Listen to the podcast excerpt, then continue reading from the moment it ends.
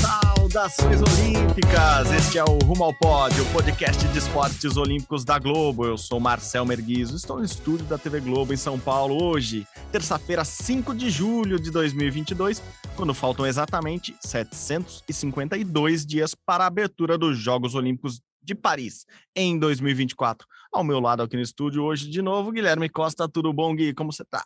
Fala Marcel, bom dia, boa tarde, boa noite para todo mundo ligado no Rumo ao Pódio. Lembra alguns meses que a gente falou dos 10 passos de Tóquio até Paris? Maravilhoso, foi em dezembro que eu, era o primeiro eu passo. Acho que né? a gente já deu, tá, tá, terminando o terceiro passo, Caraca, né? Assim, é digamos coisa. assim, porque entre Tóquio e Paris teve mais ou menos 1.200 dias, eu Uhum. acho, chuto por aí. Três anos ali e tal, É. pode ser. E agora já está nos 700, a gente já deu uns três passos completos, com Caraca. certeza, no caminho de Tóquio até Paris. Lembrando sempre, o o ciclo mais curto, três anos só, mas estamos a caminho, hein, Marcelo? Não, a caminho, bem a caminho. Daqui a pouco fa- vai faltar dois anos só, no Isso. final desse mês de julho. Entramos no mês de julho agora, finalmente. O inverno foi embora, apesar de ele ter chegado no hemisfério sul, só faz calor aqui em São Paulo, onde estamos. Então, é, não, eu não sei porquê, eu sei porquê, mas não sei porquê, na verdade eu sei. Tá, tá chegando muito, né? Acho que a- o mês, de- os meses de junho e julho, a gente comentou, tem muito mundial, tem muita Sim. etapa de Copa do Mundo, tem muito torneio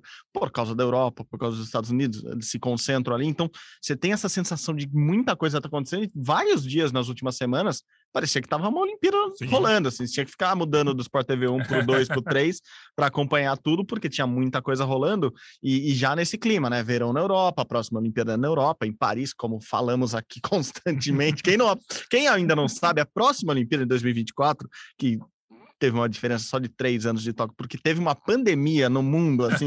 Então, quem, quem chegou agora de Marte, é isso, vai rolar uma Olimpíada em Paris. E o verão já começa a dar aquela cara de Jogos Olímpicos, né? Então, Sim. fica esse sentimento. Eu acho que quando chegarem esses dois anos, vai, vai dar aquele quase desespero, aquela palpitação de caraca, já é daqui a pouco, vai começar, tá chegando. E é bem isso. Eu tive essa sensação, acho que tem, você tem muita razão. Esse terceiro passo talvez tenha sido um dos mais importantes até agora, porque eu senti, eu senti que tinha alguma coisa acontecendo no mês de julho, Gui. É isso aí. E lembrando, é, antes da gente começar a falar de esporte olímpico, vai começar um evento muito legal essa semana que chama Jogos Mundiais. O que, que são os Jogos Mundiais? É a Olimpíada dos Esportes Não Olímpicos. Maravilhoso Então, tem lá frisbee, lacrosse, é, korfball, é, beach handball, né, que o Brasil é muito Sim. bom, sumô, enfim, estão, são 34 modalidades, mais de 100 países, 4 mil atletas, o Brasil vai com uma delegação legal, mas foi só uma observação mesmo, porque é um clima de Jogos Olímpicos, apesar do evento não ser de nenhum esporte olímpico. É as Olimpíadas dos Esportes Não Olímpicos vai começar nos Estados Unidos essa semana e o Brasil com um monte de, de atleta lá vai ser legal acompanhar porque é um evento super bacana. Cara, Sim. o jogo de frisbee é muito legal. É por equipes, assim. É, é como se fosse um futebol americano, mas ao invés da bola é o frisbee e ao invés de você derrubar 10 pessoas se jogarem, se você encostar no cara já parou o jogo. Ah, entendeu? é? Mais prático. Frisbee, para quem ainda não, não, não se localizou, aquele disquinho que você joga na Isso, praia normalmente, isso. Só que é ou no equipe. parque. Só que é por equipe. Eu toco pra você, a gente vai avançando. Vai você avançando. toca pra mim, vai fazer. Só que Pô, isso deve pegar. ser muito legal. Cara, é muito De louco. jogar deve ser absurdamente eu, legal. Eu, eu tava olhando as imagens do World Games, né, os Jogos Mundiais do ano do, de 2017, né? Faz cinco anos a última edição. Cara, é muito legal, velho. É, é muito legal. O Brasil não participa no frisbee, mas é muito legal de ver. Mas enfim, só para falar do clima olímpico, que vai essa semana vai ter um evento com vários esportes, várias modalidades. Eu gosto. Eu- O beach handball quer entrar nas Olimpíadas. Muito Isso. desses esportes, É um assim, o sumô, vestibular, é um é, vestibular. Sim, muitos desses esportes estão sempre brigando ali. A gente sempre ouve assim: ah, não sei qual esporte vai entrar nas. Não vai entrar nas próximas Olimpíadas. Demora um tempo para o esporte passar por um processo, mas o beach handball é um desses que Sim. daqui a pouco vai estar brigando Mas, seriamente. Por exemplo, esses Jogos Mundiais acontecem desde 81, acho que essa é a 11 primeira edição, alguma coisa assim. Nos anos 90, no início dos anos 90, o vôlei de praia fazia parte do, dos World Games. Aí, tanto que a Jaqueline e a Sandra ganharam em 94. Aí, em 96, o vôlei de praia passou a ser olímpico e aí não é mais dos Jogos Mundiais. Sair do. Aconteceu isso, é.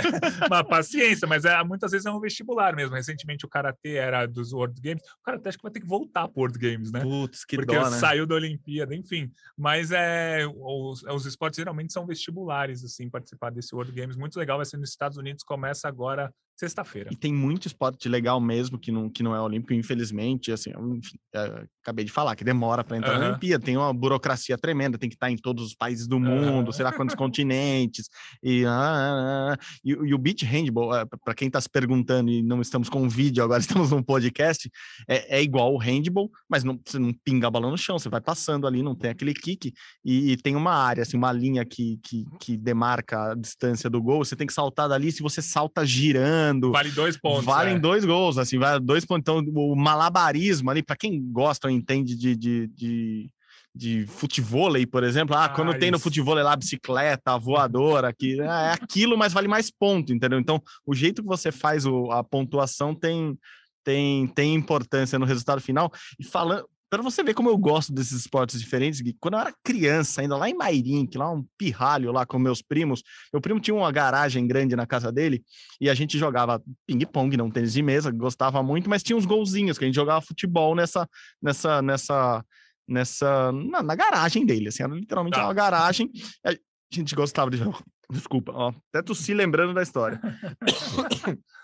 a gente jogava esse jogava ping-pong mais no, no, clube que a gente era sócio, jogava futebolzinho ali no clube, mas a gente ia para casa dele, a gente chegava com as raquetes lá, e a gente inventou um esporte na época que a gente nunca deu um nome, mas era assim, tinha dois golzinhos pequenos, como se fosse de, um, de futebol de salão, mas muito menores, e a gente ficava com as raquetes de ping-pong, com a bolinha de ping-pong em equipes, passando Entendi, um pro outro. Você bom. falou do frisbee, eu lembrei disso.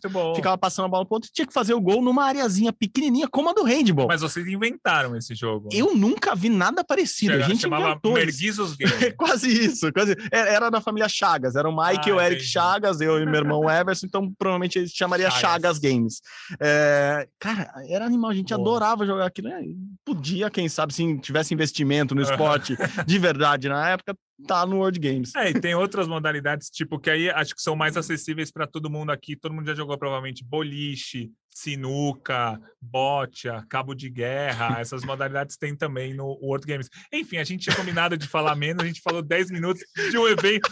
O nosso podcast é sobre Olimpíada, o evento é as Olimpíadas dos Esportes Não Olímpicos e a gente está falando aqui. Mas é isso, é um evento super legal.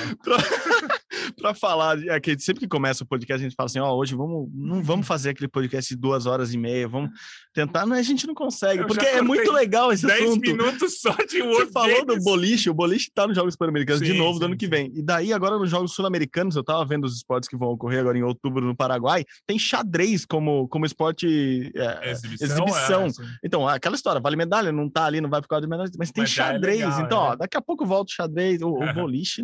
Eu tenho colega, Márcio, um abraço, joga Ô, boliche. Márcio, é verdade, Márcio, trabalhou pô, com a gente aqui na trabalhou, com, trabalhou comigo no lance, diário, ah, lá no século 12 antes de Cristo. é profissional mesmo de boliche e torce para América. Mas... É isso, curiosidade. Bom, é isso, fechamos, é isso o podcast de hoje. Muito obrigado, gente. A edição é... Não. O, o evento chama as Olimpíadas dos Esportes Não Olímpicos e a gente está 10 minutos falando disso, mas é ótimo assunto, vamos lá. Não vamos Olimpíadas. Lá. Passando das não Olimpíadas para as Olimpíadas, Gui, hoje tem uma entrevista muito legal, sim, a gente sim, vai sim. falar muito, muito dele, com certeza até 2024, depois até 2028, 32, e vai fazendo conta aí, porque ele é um cara que vai muito longe ainda e com certeza vai trazer ainda mais alegrias para os torcedores brasileiros. Bom, Gui, convidado desta semana, claro, especial sempre aqui no podcast Rumo ao Pódio, o Marcos Vinícius da Almeida. Vamos chamá-lo de Marquinhos aqui, porque a gente conhece ele desde, desde criança. Não sei se era criança, mas adolescente a gente conhece ele.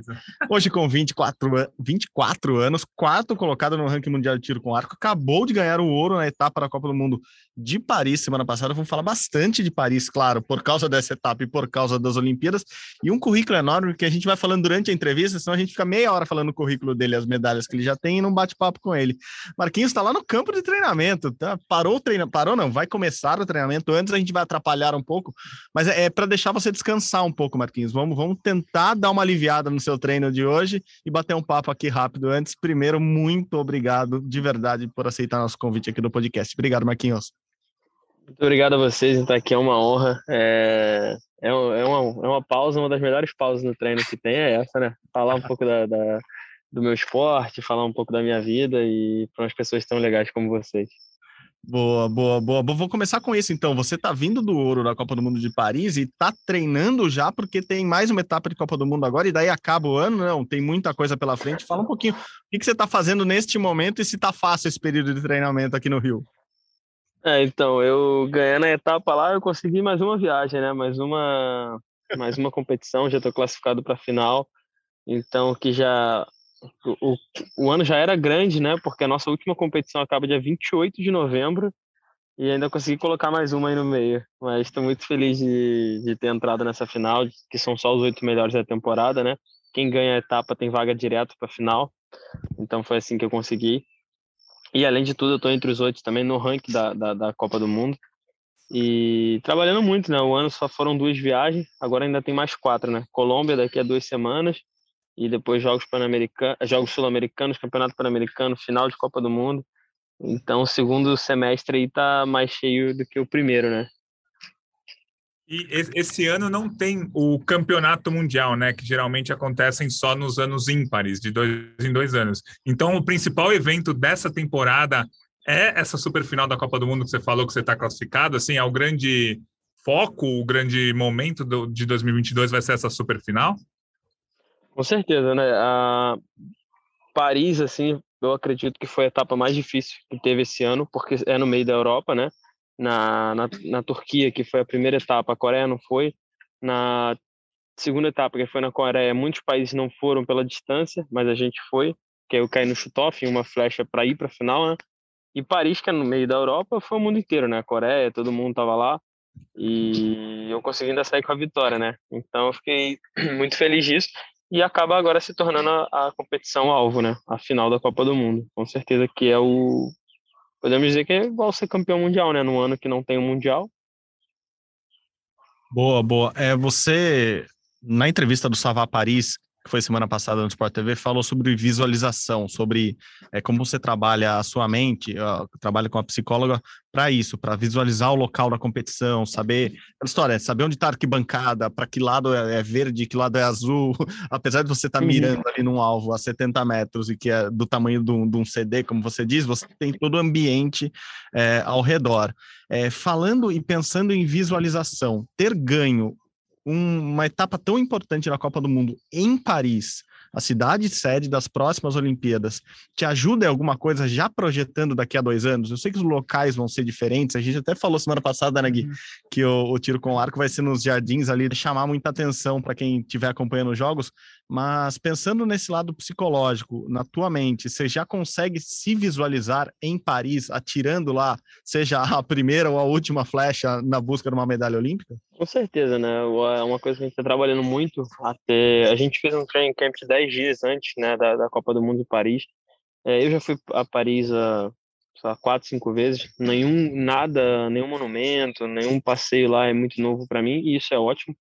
É, Estou muito fa familiarizado com, com Paris e, e, é isso que o meu técnico quer. Ele quer que toda vez a gente for para lá, tipo, para quando chegar nas Olimpíadas nada ser novo, né?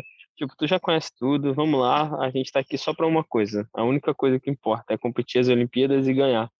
Então é isso que a gente está trabalhando muito aqui no nosso CT. A gente vai, provavelmente ano que vem deve ter outro training camp antes, e essa toda essa vivência com a língua, com os horários, com o calor, com o frio, com a chuva, com o vento, se é que dá para, enfim, dá conhecer mesmo, né? Pode ser que seja tudo diferente, mas alguma coisa a gente pode estar tá levando vantagem.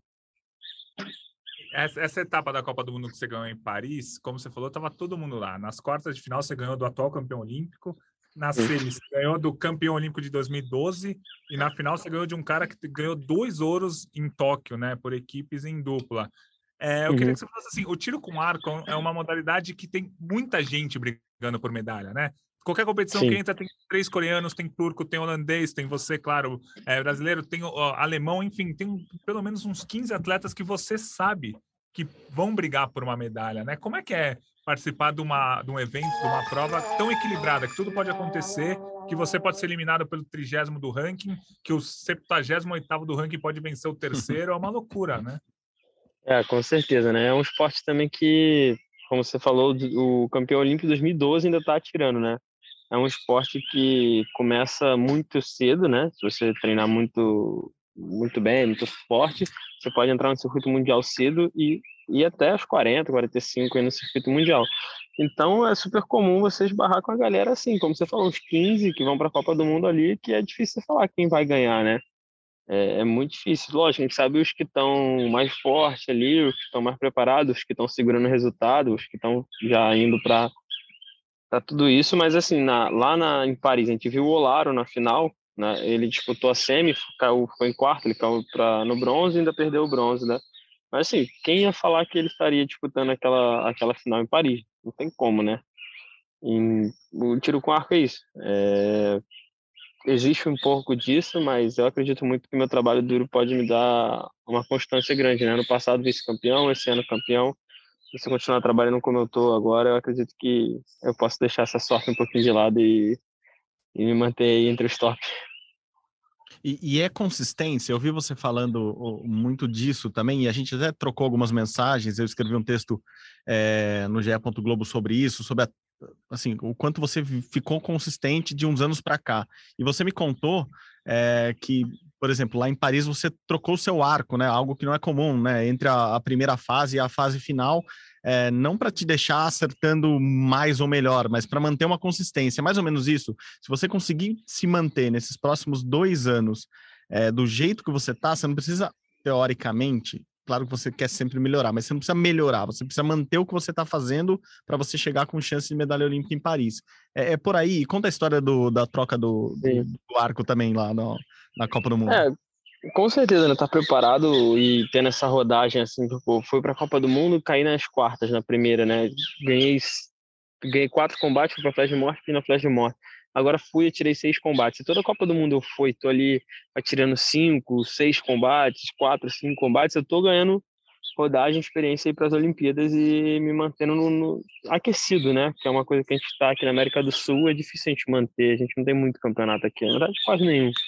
Então, quando eu vou para a Copa do Mundo, essa é a ideia, avançar ao máximo e, lógico, avançando tudo, foi medalha de ouro, né? Uhum. E mas essa troca de arco foi a gente sempre viaja com dois arcos e a gente chama de um de principal, um de reserva. Só que isso está mudando um pouco na minha cabeça com o novo técnico, que a gente não trabalha muito assim. A gente trabalha tipo tira com um, tira com outro. Os dois estão sempre prontos para tirar. Os dois estão sempre para trabalhar. O que eu precisar, eles vão trabalhar os dois.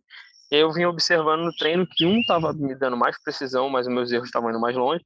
E o outro me dava mais consistência. Eu fazia menos 10, mas fazia 9, eu não errava tão longe. Então eu fui pro classificatório com que eu fazia mais 10 e errava um pouco mais longe. E o tiro não estava tão encaixado assim. E aí eu falei, a gente foi pro campo de treino, eu falei, olha, quer dizer, ele pediu para eu trocar de arco e falou, acho que vale a pena a gente tentar o outro, pelo fato de estar tá perdoando mais e ver o que dá, pô. Vamos lá, já estamos aqui. E aí eu comecei a tirar com ele e aí dei três ou quatro séries, isso seria em torno de 30 tiros, 40 tiros. Eu falei, beleza, então vamos embora, tá decidido, tá decidido. e aí deu certo, né? No misto eu atirei bem, a gente não avançou na flecha de morte também, não, não deu. E no, aqui, no individual eu entrei daquele jeito, né? Não fiz nenhum 30, não fiz nenhuma série perfeita e eu fui campeão, porque é a consistência, né? Fiz 10, 10, 9, 10, 9, 9, 10, 10, 9, 10, 9, 9, e só assim fui, fui indo, fui indo avançando até conquistar a medalha de ouro, né? Mas isso é, é muito treinamento, você ter, ter essa confiança de pegar simplesmente um outro arco numa, numa Copa do Mundo e falar, beleza, vamos embora. Uhum. É, isso, você tem que estar muito preparado. Alguns... No Mundial eu não teria essa coragem. Ah, quem está falando há um ano atrás. Entendeu? Então, é, essa, essa, é esse, essa evolução é muito boa. Muito legal. Você falou sobre dupla mista, né? Que vocês foram eliminados é, no, na flecha de ouro, né? No desempate. É, uhum. no, no, tiro com arco a gente tem o individual, que a gente já sabe que você está super bem entre os melhores do mundo, conforme a gente falou. Tem a competição por equipes, né? Três atletas uhum. da, da, mesma equipe, e tem a dupla mista. Numa Olimpíada, dá para você competir tranquilamente as três? Você acha que se o Brasil conseguir a vaga por equipe, ou tiver uma, uma, uma atleta no feminino também para você disputar a dupla? Porque aí você acaba tendo outras chances, assim. Claro que você não seria um candidato, um favorito ao pódio na dupla mista, nem no nem por equipes, mas acho que é legal competir. E aí vai que a equipe vai bem, você consegue bons resultados. No Mundial do ano passado, o Brasil já foi muito bem no masculino, feminino também, mas o masculino que a sua equipe também foi bem no Mundial do ano passado. Sim, com certeza, né? No, no, Mundial do ano passado a gente teria saído com as duas vagas, né? Tanto feminino quanto masculino, mas não era Mundial que vale vaga. Então no ano que vem, se a gente repetir o mesmo resultado, todos nós saímos felizes de lá. Mas foi o que eu falei para toda, toda a equipe, né? Se for um golpe de sorte, a gente precisa trabalhar muito esses próximos dois anos para 2023 não ser um golpe de sorte, né? Para a gente conquistar essa vaga com segurança e tudo mais. A gente vem trabalhando, o técnico chegou, algumas mudanças na equipe masculina, é, novos, no, novas pessoas viajando, dando mais rodagem com a galera nova, é, acendendo essa, essa, essa, chama dentro de mim muito forte sobre a equipe. É, acreditar, ele, ele me, me pede muito esse lado de, de ser um líder ali, de puxar a equipe, trazer ela para a gente também é trazer mais uma chance de medalha, né? A gente está em busca da medalha olímpica. É individual, equipe, equipe mista é, ainda é olímpica, né? Não, não muda, né? Então é isso que a gente está atrás, de arrumar de todas as maneiras o caminho para chegar lá. É, eu comecei falando que você tem 24 anos, mas você mesmo, na sua fala, é, explica muito bem que você já é um líder, você já é o maior arqueiro do Brasil da história, é, você já tem duas Olimpíadas nas costas, você tem medalhas em dois Pan-Americanos já, você tem um vice-campeonato mundial, você tem Jogos Olímpicos da Juventude lá atrás, que uhum. você foi prata, Mundial Cadete que você ganhou. Assim, é muita coisa para quem tem só 24 anos. Até um bastidor aqui, antes da entrevista eu mandei pro Marquinhos uma foto que eu tenho dele. No meu primeiro dia de cobertura dos Jogos Olímpicos do Rio, é. em 2016, eu fui para apresentação dos uniformes do time Brasil lá. Uhum. Um evento bacana pra Parque caramba. Laje, não foi? Foi no Parque Laje, né? É, no Parque Laje. E daí tá o Marquinhos lá, criança, assim. tá ele e Ana Sátila, e, e a Aline da luta. É, e, e, assim, já é pô, vê-lo hoje, assim, tanto tempo depois, com essa experiência, com esse bigode todo no, no rosto, assim, né? nem nascia pelo ainda direito no rosto, é, é, muito legal porque você vê essa evolução e, assim, vê-lo falando, você percebe que é isso, assim, é um cara que se tornou um líder do, do esporte dele. E a pergunta eu vou associar a esses três esportes estão lá, três esportes que já estavam de destaque em 2016, a luta, a, a canoagem slalom e o tiro quatro, que não tem medalhas olímpicas ainda, né? Três esportes que o Brasil já está aí algum tempo investindo em atletas como você, como uhum. a Nátila, como a Aline, mas ainda não tem medalha olímpica. Você acha que essa medalha está muito mais próxima agora em Paris do que esteve no Rio já, quando você já era tido como um fenômeno ali, um, uma revelação muito boa, como já esteve em Tóquio, que muita gente já apostava. Você acha que em Paris, assim, é aquela história do chegou o momento, o tiro com arco está muito próximo de conquistar uma medalha olímpica inédita mesmo. Assim, essa é a confiança que você tem do seu técnico, sua própria, de todo mundo ao redor, é isso? Comparando com o Rio, mil por cento, né? No Rio, eu tinha 18 anos ali, era. Posso dizer assim que a mídia, tipo, falava que poderia, mas quem vivia o esporte sabia que era algo muito além do, do, do que eu fazia no momento, né? É, até pela constância que a gente já falou aqui no podcast, eu não tinha essa constância, né? Eu vim do ano bom para o outro nada, e do Rio 2016 caiu também. Então, para Tóquio foi interessante, eu ganhei algumas coisas, medalhas, mas Tóquio me deu. Tipo assim, Tóquio doeu, entendeu? Tipo, quando eu perdi Tóquio doeu de verdade. E eu falei assim, porra, não, não dá, não dá para ser mais assim. É, então, dali de Tóquio eu foi diferente, mudou uma chave dentro de mim e eu acredito que sim, que, que, que Paris é, é muito mais próximo, muito mais tocável, muito mais real. Até os números falam, né? Está subindo no ranking mundial. Assim, faltam dois anos, mas dá, dá, dá para subir mais no ranking, dá para trabalhar, dá para continuar se mantendo aí, fazendo essa constância. Esse é o trabalho que a gente quer.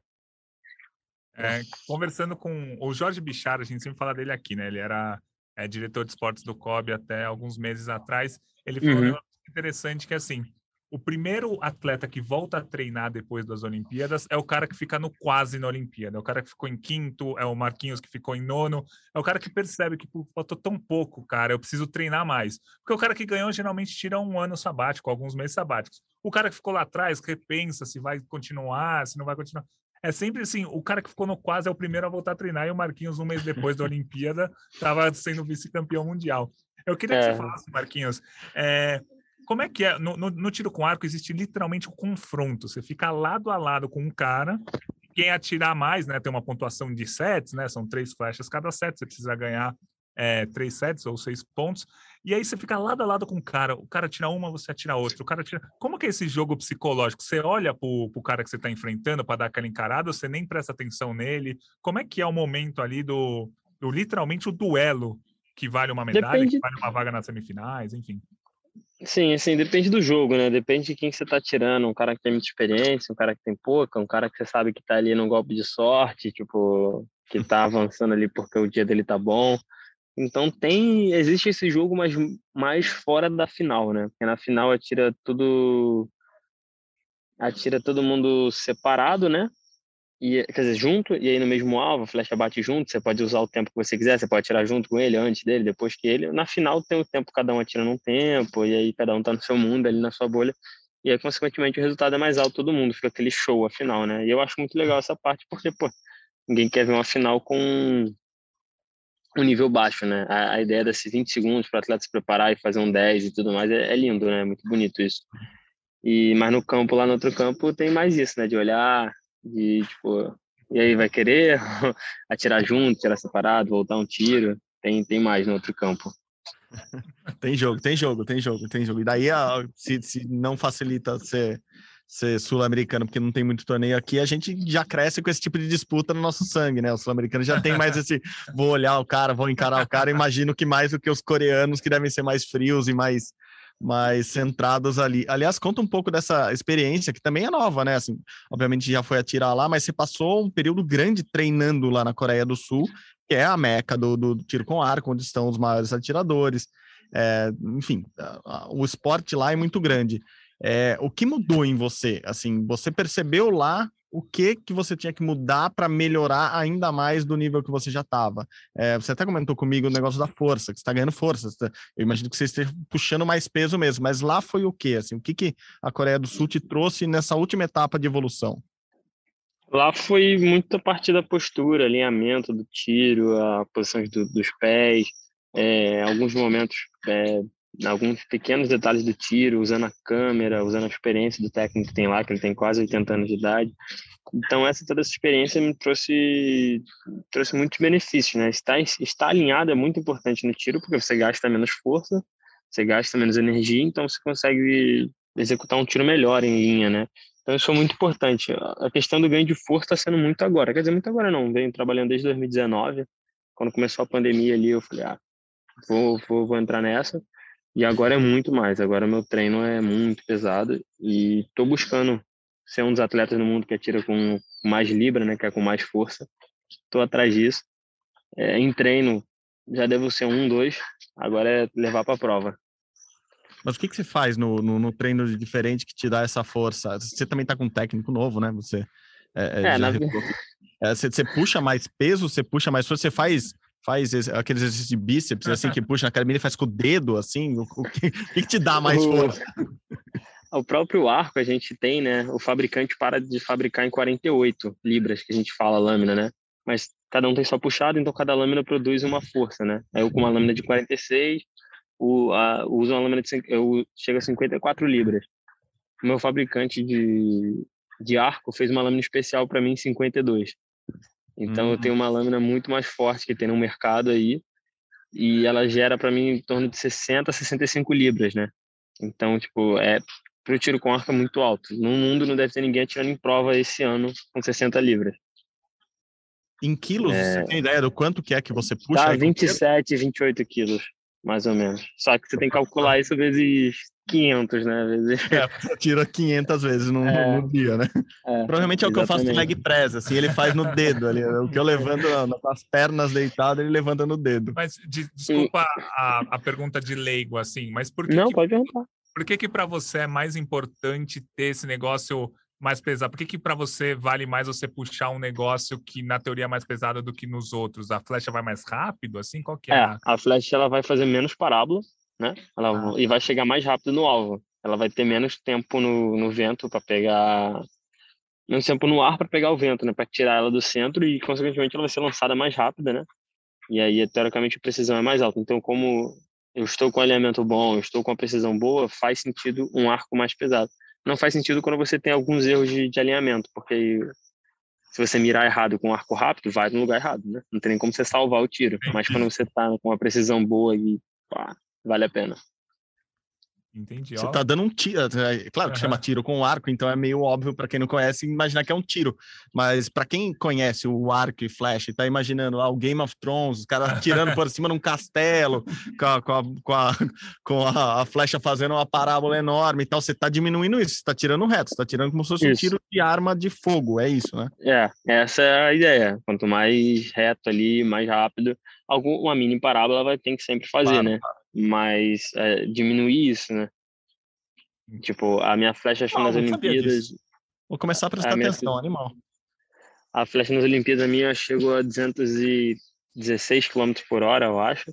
E a flecha mais rápida das Olimpíadas acho que foi 222. Então, assim, ele não estava muito longe. E você já deve estar tá- fazendo isso. Esse 222 daqui a pouco já foi para Ah, você. ah, com certeza, com certeza. Daqui a pouco foi. Uau, você tem ideia de quanto é, você pode atirar com esse, com esse arco mais, mais rígido agora, com, essa, com essas libras a Quando mais? em prova? Não, não, quanto, quanto, quanto de velocidade pode atingir sua flecha agora? Não, eu não medi ainda, mas acredito que por aí. Mais que 230 não, né? Seria algo muito fora da curva, mas aí torno chegar a um 225 seria legal. Ó, bem legal. Né? Pra gente é legal, imagina pra quem faz isso, né, no treino. Aliás, só um comentário aqui, porque eh, o Marquinhos está na, na- às Sim, sim. vésperas, em alguns minutos de começar a treinar, a gente está ouvindo a tranquilidade do lugar que ele Os treina. passarinhos. ouvindo os pássaros. É Maricá, né? Que você mora, que você treina, Sim. e essa tranquilidade toda. Somente os passarinhos te atrapalham aí, ou nem eles te atrapalham? Nem eles, nem eles. Aqui é aqui é a nossa Deus deu pra gente aqui esse, esse lugar maravilhoso, né? Os passarinhos é faz parte. Isso é uma das partes que eu amo do meu esporte, ser ao ar livre, não estar trancado num- numa quadra ou numa sala, sabe? É muito maneiro isso de estar aqui no gramado, na parte verde, com chuva, com sol. Lógico, tem uns dias que é ruim, né? Mas porque o Rio de Janeiro é quente no verão, né? Mas no inverno a gente lembra que a gente ama o Rio de Janeiro. Deixa eu fazer uma última pergunta, pelo menos da minha parte.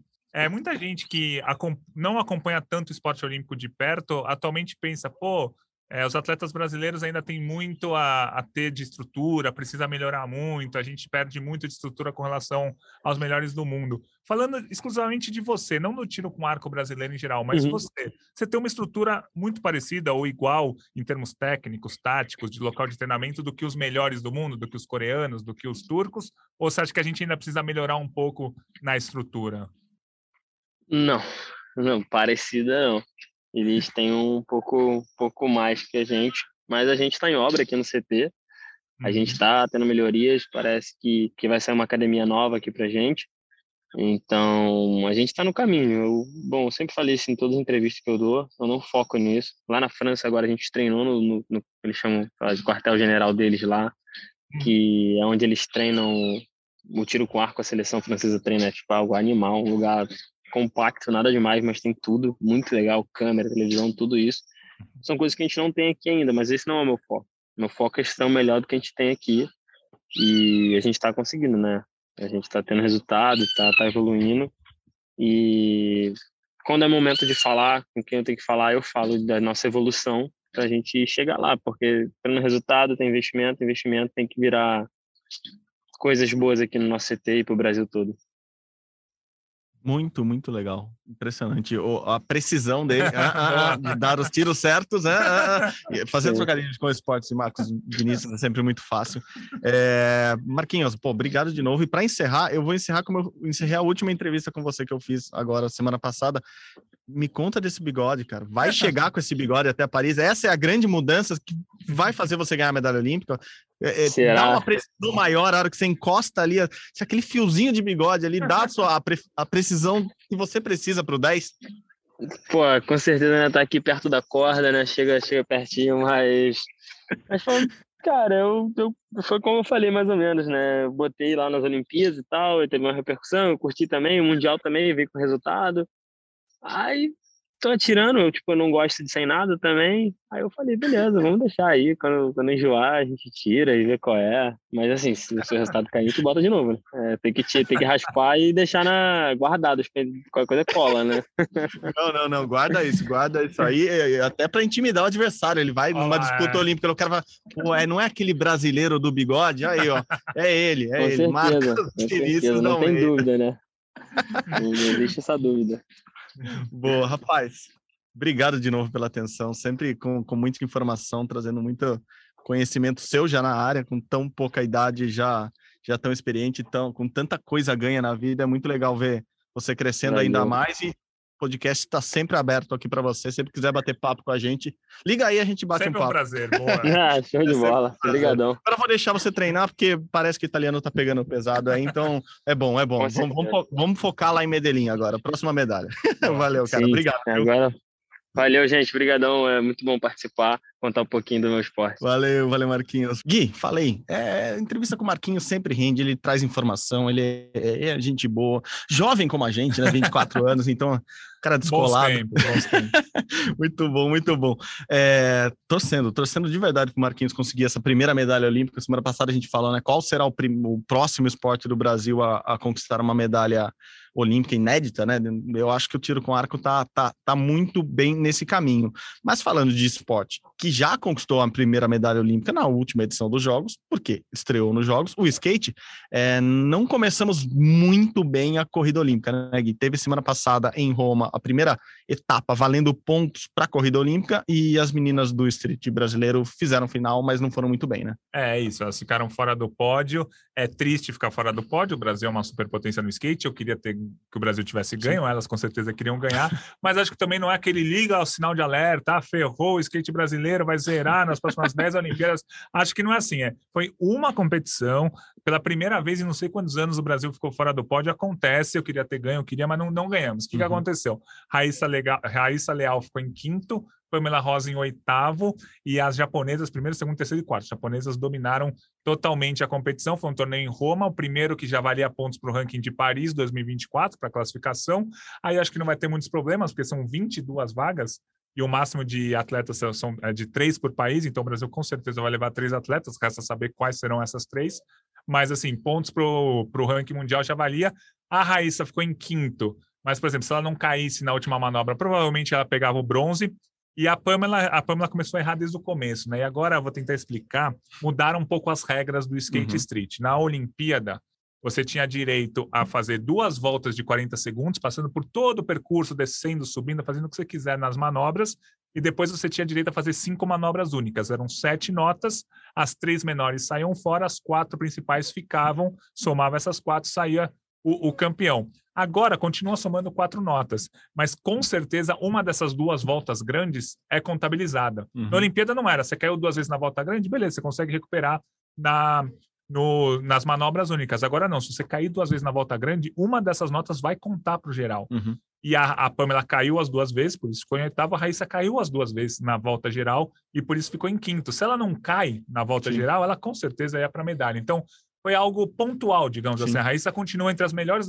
Ela provavelmente não ganharia a prova se não caísse, mas ela com certeza e ficava nas três primeiras posições. Então acho que elas devem rever as estratégias, pensar melhor no que fazer nessas duas voltas grandes. Se é bom fazer uma volta para uma volta sem uhum. queda, não tão difícil para garantir uma nota boa e depois ver o que vai dar nas, ma nas manobras únicas. Então, resultado triste, mas está tudo bem. O skate brasileiro continua entre os melhores do mundo. Parabéns para o Japão, ouro, prata e bronze, mas vão vir outras competições. No masculino, o Brasil não conseguiu nem chegar na final. O Kelvin ficou fora na semifinal ainda, também por causa de uma queda. Se ele não caísse na última manobra, ele ia para a final. E o Lucas, que foi vice-campeão mundial ano passado, é, depois da Olimpíada ele participou do Campeonato Mundial, foi vice-campeão mundial, ele está machucado e não participou. Então, assim, o masculino não chegou nem na final, mas tá tudo bem também, assim, é que o masculino no Brasil tem um nível um pouco menor do que o feminino. O feminino tem muitas atletas muito boas. No masculino, o Brasil tem muitos atletas bons, mas não tem tantos muito bons para brigar ali entre os cinco, seis primeiros do ranking. Então, assim, foi, foi ruim? Foi, mas tá tudo bem com o skate brasileiro. Sim. Sem crise, não é ligar alerta, tá tudo certo. Caiu, mas não tem ninguém machucado, é seriamente. Isso, Caiu, isso. dá aquela raladinha paciência, e sobe. acontece. Queria ter próxima. ganho, queria ter ganho, Lógico. mas não ganhou, paciência. É, e, e, parece que não tem estratégia no, no skate, né? Vai lá e faz a sua manobra, mas não, tem muito, tem né? As, muito. as, equipes ali, além das skatistas ou dos skatistas, pensa muito nessa estratégia de ah, que manobra eu faço agora para tentar tal pontuação. Como tem essa novidade das duas voltas com uma valendo, eu acho que elas vão revisar até isso, isso assim é, é, vamos tentar uma manobra, algo que eu não caia nunca, mas que eu garanta meus 40, 50, 70 pontos, e eu não preciso estar tá tirando nota 10 toda hora, mas eu preciso passar por um, um, certo nível ali para para continuar bem. E, e, foi isso, assim, a Raíssa foi muito bem até nas semifinais, passando em primeiro, segundo, primeiro, segundo, tava uhum. ali sempre brigando. A Pamela realmente não não tava no, no, no momento mais inspirado da vida dela, mas, mas também estava brigando, passou para o final com tranquilidade, Sim. assim, então as duas com certeza devem ser as representantes do Brasil, a chance do Brasil levar três atletas também para a Olimpíada é muito grande, a gente não sabe quem é essa terceira ainda, se vai ser a Gabi Mazeto, que hoje é a terceira ali do ranking, é, olhando as meninas que estão competindo, ou se a Letícia Buffoni vai voltar ainda, vai tentar a pontuação, ela que tinha falado que ia competir em Roma já para tentar a pontuação, não foi, então a Letícia talvez volte em outubro no Rio, que é a segunda etapa que vale pontos pro, pro, pro ranking olímpico. Então, é prestar atenção, mas o Brasil com certeza vai chegar e vai chegar com chance. O que me chamou a atenção também é que, de novo, várias atletas novas ali com 12, 13 Sim. anos chegando nas finais. A australiana de novo, uma japonesa novíssima também de 12 anos, a Coco, que também chegou chegando. Então, sempre tem. A renovação é muito grande porque você não vê essas meninas Exatamente. com 9 anos. E aí a Raíssa com 14 já tá virando uma das veteranas. a Raíssa, a australiana, que foi até bem, conquistou medalha no, ah, no, tá, no, no sim, último sim. Mundial e agora foi medalhista de novo, nas semifinais erra uma manobra assim, nessas que, putz, poderia atrapalhar todo o percurso dela ali. A Raíssa vai lá, abraça, consola os três. A voz da experiência. Exato, é uma menina de 14 falando com uma de 13, é. né? Mas é muito engraçado essa renovação. É, uh, me perguntaram isso no final de semana, Gui. A Federação Internacional ou o COI não estipulou uma idade, ao contrário de outros esportes. O skate não, não tá com uma régua, não aumentou o sarrafo ali de idade, então não, todo, mundo, mundo ali tá valendo, vai participar e, e normalmente acontece isso. Quando começam as etapas classificatórias, é, etapa ou qualquer corrida que vale a ponto para a Olimpíada, eles não mudam mais a regra, porque, é obviamente, o cara, qualquer advogadinho ali conseguiria na justiça ganhar. Pô, mas quando eu comecei a competir, valia, agora não vale nem, mais. Nem a, nem a, pandemia mudou, mudou. o critério. O cara é. que pegou vaga antes da Olimpíada continuou com a vaga então, depois. Então não é deve mudar, o skate deve continuar como um desses esportes que não tem idade mínima, nem máxima, claro, para competir nos Jogos Olímpicos. Então, Raíssa e, e suas, suas novatas, suas calouras ali, a gente deve vê-las na Olimpíada de Paris. Sim, senhor. Gui, outro esporte que, putz, a gente vinha de semana e semana bem, com resultados positivos, mas essa semana em Wimbledon não foi bom, foi o tênis, né? Assim, nenhuma das duplas brasileiras, sejam mistas não mistas, femininas, masculinas, não avançou, não chegou longe. O Wimbledon que está rolando ainda, né? Acaba esse final de semana, mas o Brasil não foi bem e principalmente a gente falou dela semana passada porque ela já tinha caído, mas Bia Haddad caiu cedo em tudo que a gente imaginava, né? É uma pena mesmo. A Bia caiu nas oitavas das duplas femininas, nas oitavas da dupla mista e na primeira rodada de simples.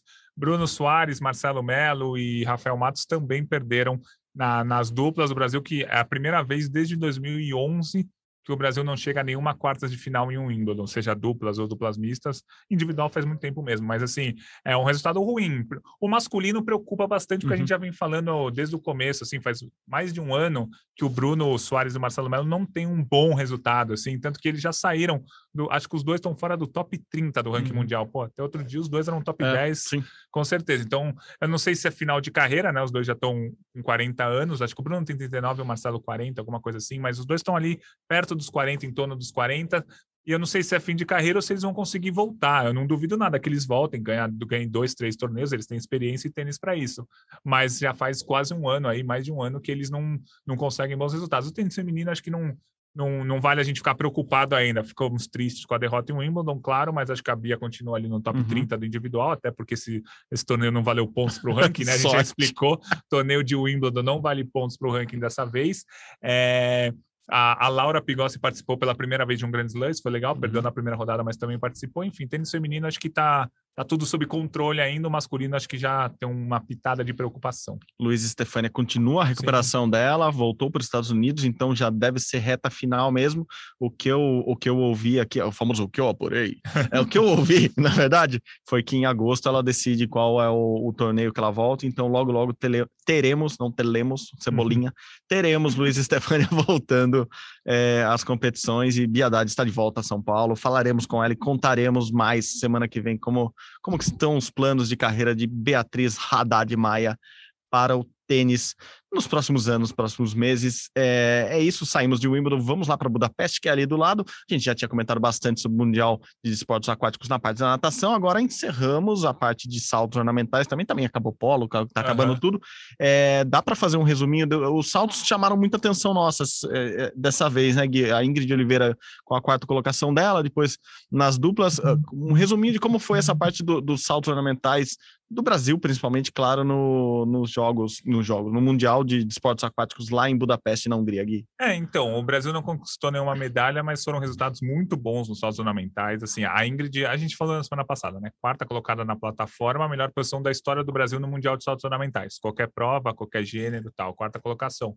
O Rafael Fogaça foi décimo no trampolim, também finalista. Ele era o mais novo da que estava nas finais. Décimo lugar é o segundo melhor resultado da história do Brasil no trampolim. O melhor era o César Castro, que foi quinto em 2009.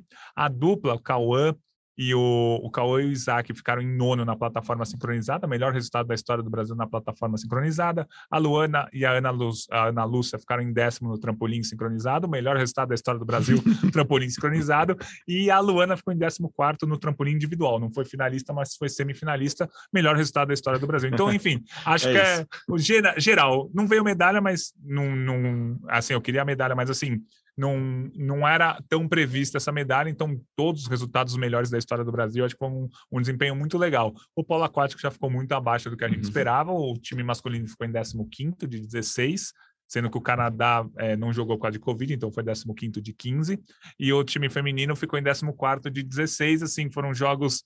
É, claro que contra os europeus fica difícil de ganhar, mas o Brasil perdeu no masculino um jogo para a Alemanha, que apesar de ser da Europa, não, tem tanta tradição no polo aquático, que dava para ganhar, perdeu. Feminino perdeu de Nova Zelândia, Cazaquistão, que dava para ganhar, perdeu. Então, acho que o polo aquático foi um resultado bem abaixo do esperado. E assim, a gente falou já na, na, na semana passada da Ana Marcela, mas acho uhum. que vale só fechar o bloco na Marcela, digamos assim, terminou o Mundial com dois ouros e um bronze é algo espetacular, né? Ouro nos 5.025, bronze nos 10 mil, nos 10 quilômetros, né? É, os 10 quilômetros é a distância olímpica, então seria o, o título mais importante que não veio, foi medalha de bronze, mas pô, terminar o Mundial com dois ouros e um bronze é espetacular e foi muito apertado, né? Tanto, assim, é incrível que uma prova de 5 horas e 50 seja apertada, mas a prova de 2 horas Sim. e pouco também é apertada, então todas as provas foram muito, muito, ela foi muito regular, ela sempre brigou pelas três primeiras posições e na batida ali é impressionante é, uma prova durar tanto tempo uhum. e mesmo assim nos últimos segundos, na última abraçada, ter uma decisão de medalha. Um número muito legal é a prova de 50 metros livre feminino, dura 25 segundos, a distância do primeiro ter, da primeira para a terceira colocada foi maior do que a prova de 25 quilômetros, que dura 5 horas e meia se prova de 5 km, dois décimos separaram a Ana Marcela da terceira colocada. Na prova de 50 metros livre, mais que dois décimos separaram a primeira da terceira colocada. É um negócio surreal. 50 metros livre dura Sim. 25 segundos, 25 km dura 5 horas e meia. E mesmo assim, o desempate no 25 km é maior do que no, no, na maratona aquática, mas é isso. Putz, parabéns para a Ana Marcela. Quem quer saber mais sobre a Ana Marcela, vai lá no blog do Gui, blog Brasil em Paris, é, no GE. Globo, e, e tem toda a explicação de por que é, Ana Marcela é a maior atleta olímpica do Brasil na atualidade. Na atualidade, não, de todos os tempos, desculpa, na atualidade também, né? Já que ela é. faz parte dessa atualidade e ela é de todos os tempos. Acho a discussão maravilhosa. É da, daria para fazer uma mesa redonda dessa gigante aqui, ó, porque estamos numa mesa redonda, vocês não estão vendo. E, e Gui teria argumentos fortíssimos para defender a Ana Marcela. Eu não consigo não defender, eu falei para ele já, eu concordo com o voto dele. É, não, é, muita gente, muita gente me falou assim, ó, eu discordo do voto que a Ana Marcela seja maior, mas tudo que você falou é verdade. Porque, tipo. Mas é mesmo. É, é, isso, porque assim, a Ana Marcela é campeã olímpica, que acho que para você ser a maior atleta do Brasil tem que ser campeão olímpico. Beleza, é campeão olímpico. É campeão mundial, pô, sete vezes campeão mundial. É campeão do PAN, campeão do PAN. Ah, pega os eventos menores. Jogos militares, campeão. Jogos, militares. Jogos mundiais de praia. De praia. Ela foi eleita sete vezes a melhor atleta do mundo na, nas águas abertas. Você pegar a Marta, pô, Marta foi eleita seis vezes. A Marta, mano, gigantesca. amo a Marta, cresci vendo ela e tal. Mas assim, a Marta foi eleita seis vezes. A Ana Marcela foi eleita sete, sabe? Sem contar que a Ana Marcela tem um título olímpico, a uhum. Marta. Uhum Pô, ela tem duas pratas, espetacular, mas não tem. É que é difícil, eu não quero rebaixar. Mensurar nem, nem comparar. É, eu não quero rebaixar ninguém. A porra, a Marta é a maior da história do futebol, mas a Ana Marcela é a maior da história das águas abertas, sabe? Então, fazer essa comparação mas, é, foi bem legal, assim, mas, cara, me deu um, um, tique do tipo, pô, ela vai ganhar sete ouros em mundiais, é Sim. muita coisa, cara. Ela, e tem uma história de reviravoltas, né? Ela perde uma vaga olímpica, depois chega na Sim. Olimpíada, não consegue ganhar medalha, e vai na Olimpíada do Rio, é, fica em décimo, enfim, e aí chega em Tóquio e ganha.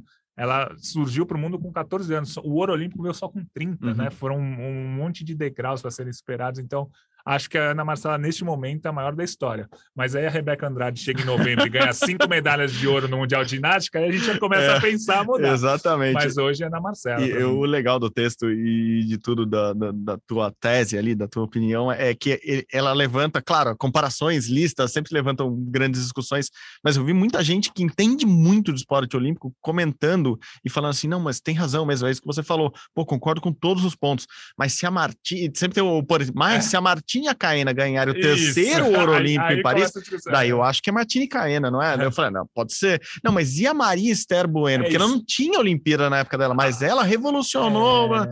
Então sempre tem um votinho. Ah, a Daiane dos Santos nunca ganhou uma Olimpíada, mas ganhou um Mundial que nunca ninguém tinha ganho. Isso. E, pô, a ginástica é outra. Então, assim, pô, que bom que a gente tem um monte é de gente para é colocar numa lista ali e discutir, dependendo do tipo de. do, do parâmetro que você usa para comparação, de repente você achar que uma é melhor que a outra, que a outra é melhor que um. Assim, isso eu já achei muito legal, levantar a discussão de, uhum.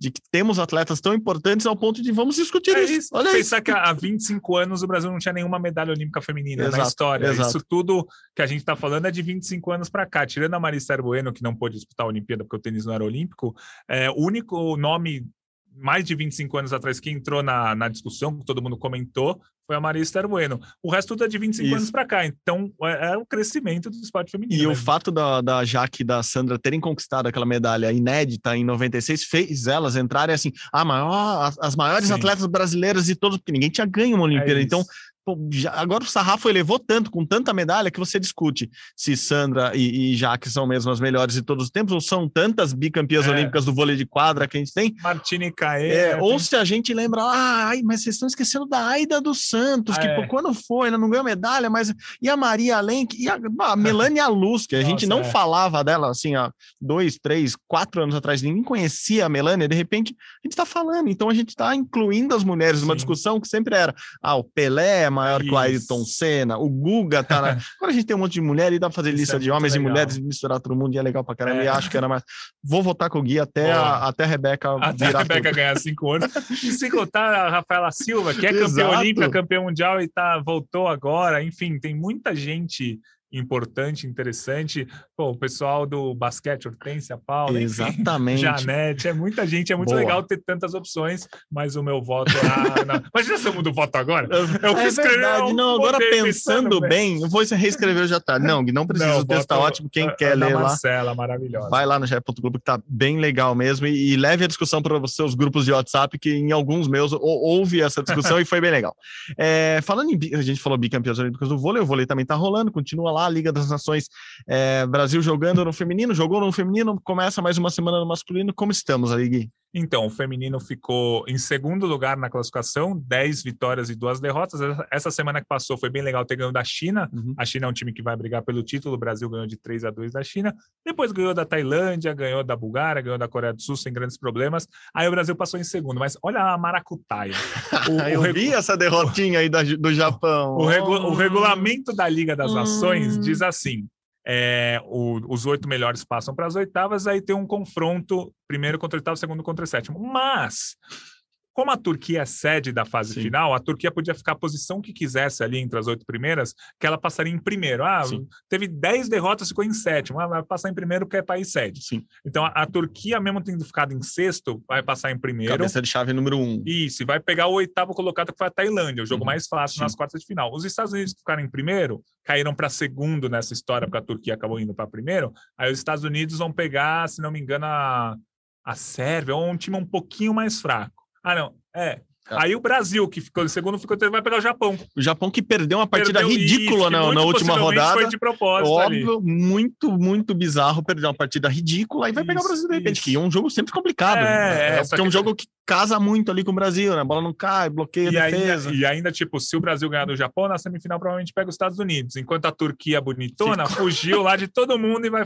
vai jogar a, tanto as quartas e provavelmente as semi mais fáceis. Enfim, uma maracutaia porque a final da Liga das Nações vai ser na Turquia. Isso tudo que eu tô falando vai ser na semana que vem, tá? Os jogos acabaram agora, mas as quartas de final na semana que vem e aí eliminatório. O Brasil ganhando do Japão, pega provavelmente na semi dos Estados Unidos, vencendo ou perdendo, disputa o bronze ou o ouro. O masculino vai jogar essa semana os últimos quatro jogos. O Brasil deu uma, uma bela aliviada na última semana, quando ganhou três jogos, perdeu só para a Polônia, subiu um pouco na classificação, tá, tá com a classificação bem encaminhada. Não está uhum. classificado ainda, mas está encaminhado. Vai jogar quatro vezes essa semana lá no Japão, sem oposto, né? Porque a gente Sim. lembra que o, o, o, Alan, tá o, Alan, o Alan se machucou, né? Sem o oposto que eu digo, o Darlan vai jogar, mas o Darlan, uhum. na, na teoria, o Darlan está jogando muito bem mas é o terceiro ou quarta opção ali de oposto e mesmo assim ele vai jogar.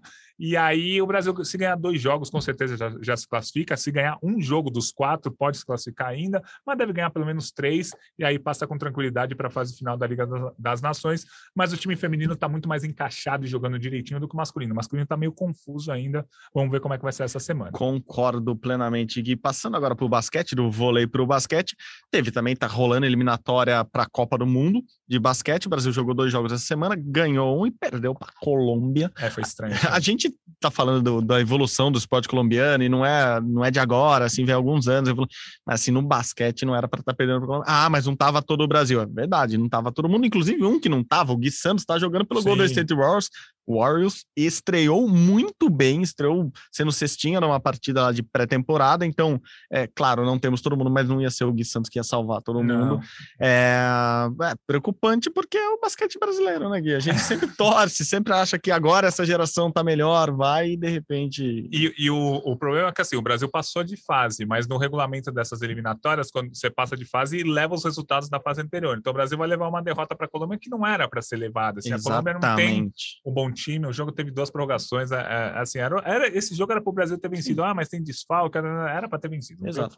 Mas passamos de fase e são sete vagas para as Américas, para a Copa do Mundo do ano que vem. Eu acho que ainda assim o Brasil vai se é classificar. É muita vaga. É, se não se é classificar, aí para, né? Aí aposenta. Mas é daí, é lembra uns anos atrás, a gente nos classificou para uma Copa América. Assim, não, é, o, Brasil não, o Brasil não se classificou.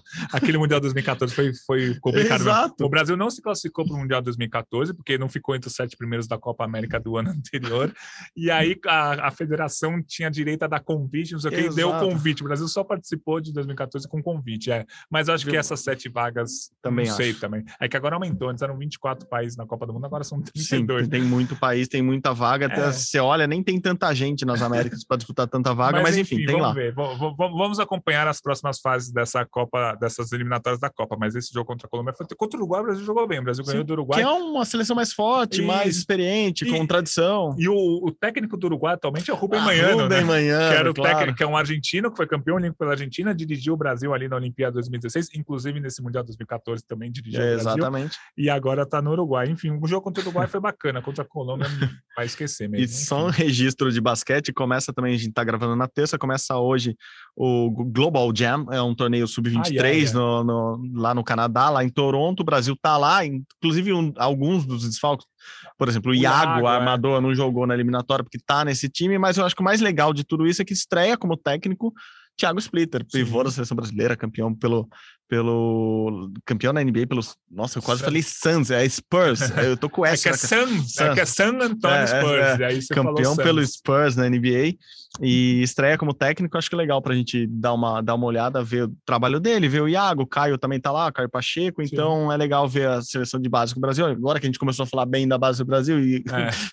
uma semana falar bem da base, outra semana tem que falar mal do time principal, mas vamos lá, a torcida continua por eles. Gui, acho que agora acabamos, já falamos de Global Jam, Global Games, Global, assim, muita coisa que nem Olímpica é, mas foi legal, foi legal. E o papo com o Marquinhos foi legal. Não, foi legal. Acho que na semana passada talvez a gente tenha falado, mas é bom a gente reiterar. Rodou o Pan-Americano de Ginástica de Trampolim no Rio de Janeiro. Nossa. É uma espécie de cama elástica É uma cama elástica. É, né? é isso. É que acho que os caras não gostam Não, disso. não, é que é uma sei, cama elástica. Ah, tá. Eu É não sei uma- se eles É gostam uma de ser cama chamado. elástica no sentido, né? Tem uma cama É elástica. realmente uma cama é, com elásticos. Exato, exato. E é o nome do esporte, a ginástica de trampolim. E a, a Camila Gomes venceu o Pan-Americano com uma nota espetacular. Ela tirou 55,600. Essa nota seria a medalha de ouro nas três etapas de Copa do Mundo que a gente teve esse ano. Uhum. Então, acho que é bom a gente olhar a Camila nas próximas competições é, intercontinentais, o Mundial é em novembro, para ver se ela deu esse salto mesmo de patamar, para ver, pô, será que agora ela vai brigar entre as melhores? A Camila já foi muito bem no último ciclo, mas esse ciclo parece ser o dela. Tá muito bem mesmo. Tem Pan-Americano de Ginástica Artística que vai vir aí pela frente. Final de semana também tem Ana Marcela de novo em Paris nadando, então vamos acompanhar bem de perto. Gui, obrigado de novo. Cara, é sempre um prazer fazer o podcast ao seu lado e seguimos em frente que já, já demos o terceiro passo, rumo aos 10 passos que separam Tóquio de, de Paris, já foi três, três passos. Estamos no quarto já. São estamos... passos largos, estamos mas estamos dando ao pouco. Isso, exatamente. Aos poucos estamos caminhando, seguimos aqui, Gui. Obrigado de novo. Este é o Rumo ao Pódio, como vocês sabem, tem produção minha e de Guilherme Costa. A edição está com ele, Lucas Garbelotto. A coordenação é sempre de Rafael Barros e a gerência de André Amaral. Você encontra nosso podcast lá na página do GE. Vai lá, ge.globo barra Rumo ao Pódio ou no seu tocador de podcasts favoritos. Também tá lá no Globoplay. Digita por Rumo ao Pódio e você encontra nosso podcast. É isso, galera. Muito obrigado novamente. Até semana que vem. Tchau, tchau. Saudações olímpicas. Tchau.